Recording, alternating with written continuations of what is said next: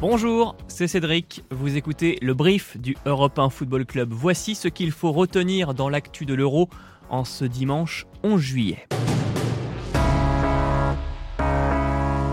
C'est le jour J. Ce soir, l'Angleterre affronte l'Italie en finale de l'Euro 2020. Hier, je vous listais les points forts de la squadra Azzurra, mais les Three Lions ont du répondant. Il est la clé des succès anglais. Jordan Pickford, dernier rempart de l'Angleterre, a su réconcilier les supporters britanniques avec leurs gardiens, plus connus jusqu'ici pour leurs bourdes que pour leurs exploits. Détenteur du nouveau record d'invincibilité en sélection, avec plus de 720 minutes sans encaisser de but, Pickford joue avec calme et assurance, sans doute le fruit de ses séances avec un psychologue du sport. J'ai donc décidé de baptiser cette opération l'opération Zen. À l'opposé, le duo Harry Kane, Raheem Sterling donne le tournis aux défenses adverses. Auteur de 7 des 10 buts anglais à eux deux, rien ne semble pouvoir les arrêter. L'Italie est prévenue d'autant que l'Angleterre n'a jamais perdu un match lorsque Sterling a trouvé le chemin des filets. Enfin, pour cette finale que tout un peuple attend depuis 55 ans, l'Angleterre bénéficiera évidemment de l'appui du public.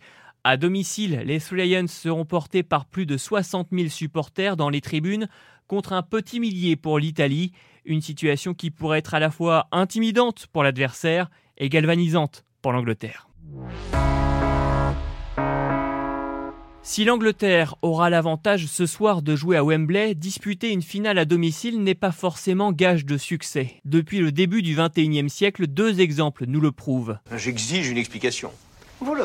En 2004, le Portugal dispute chez lui sa première finale européenne. Et coup de chance, il affronte l'équipe surprise de ce tournoi, la Grèce, que personne n'avait vu venir. Problème, la sélection hellénique avait battu le Portugal 1 à 0 en match d'ouverture. Et elle va remettre ça en finale. Angelo Caristeas endosse le costume de héros grec en marquant le seul but du match le Portugal échoue et les larmes du jeune Cristiano Ronaldo après la rencontre entreront dans la légende. Hein c'est pas bientôt fini là le bureau des pleurs? Mais 12 ans plus tard, en 2016, Ronaldo et le Portugal prendront leur revanche. De retour en finale, ils affrontent les Bleus au Stade de France. Un match que les supporters français n'oublieront jamais. Tout près de l'emporter dans les dernières secondes sur une frappe de Gignac qui heurte le poteau, la France voit finalement le trophée lui glisser entre les mains sur une frappe d'Eder en prolongation. Ronaldo, blessé en cours de match, peut pleurer, mais cette fois ce sont des larmes de joie.